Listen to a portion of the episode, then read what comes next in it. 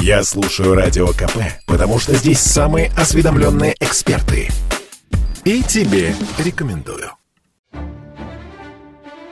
В наступившем году россияне впервые заплатят налог на доходы от банковских вкладов. Давайте разберемся, кому и сколько нужно будет отдать в пользу государства. Налог на депозиты миллионеров, напомним, появился в России в 2020 году. Это тот же НДФЛ в размере 13%. Облагается налогом только доход по вкладу, подчеркнул в разговоре с Радио КП независимый экономический эксперт Семен Новопрудский.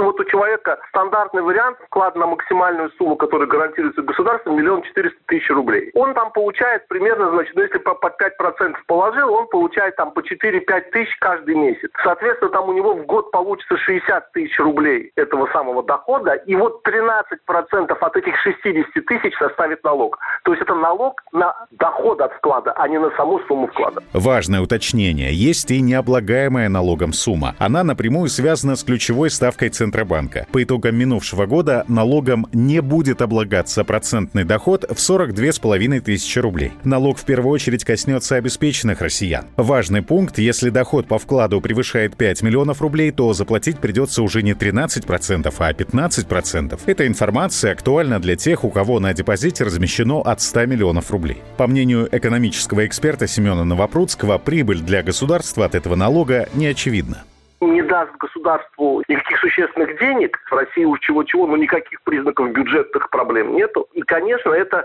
в целом снижает э, доходность вкладов и без того низкую, потому что мы видим, что даже несмотря на то, что да, ключевая ставка растет, ставки по вкладам растут, у нас очевидным образом ставки по рублевым вкладам все равно ниже текущей инфляции. Особенно с учетом того, что в России высокая инфляция, этот налог никакого экономического смысла, на мой взгляд, не имеет. И если его отменят, это будет совершенно правильное решение, причем совершенно безболезненно болезненное для государственного бюджета и вообще для финансовой устойчивости России. Декларировать доход от процентов россиянам не нужно. Банки обязаны сами направить сведения в налоговую. После этого служба рассчитает сумму и сформирует уведомление. Оно придет плательщикам вместе с имущественными налогами. Оплатить его нужно будет в срок до 1 декабря.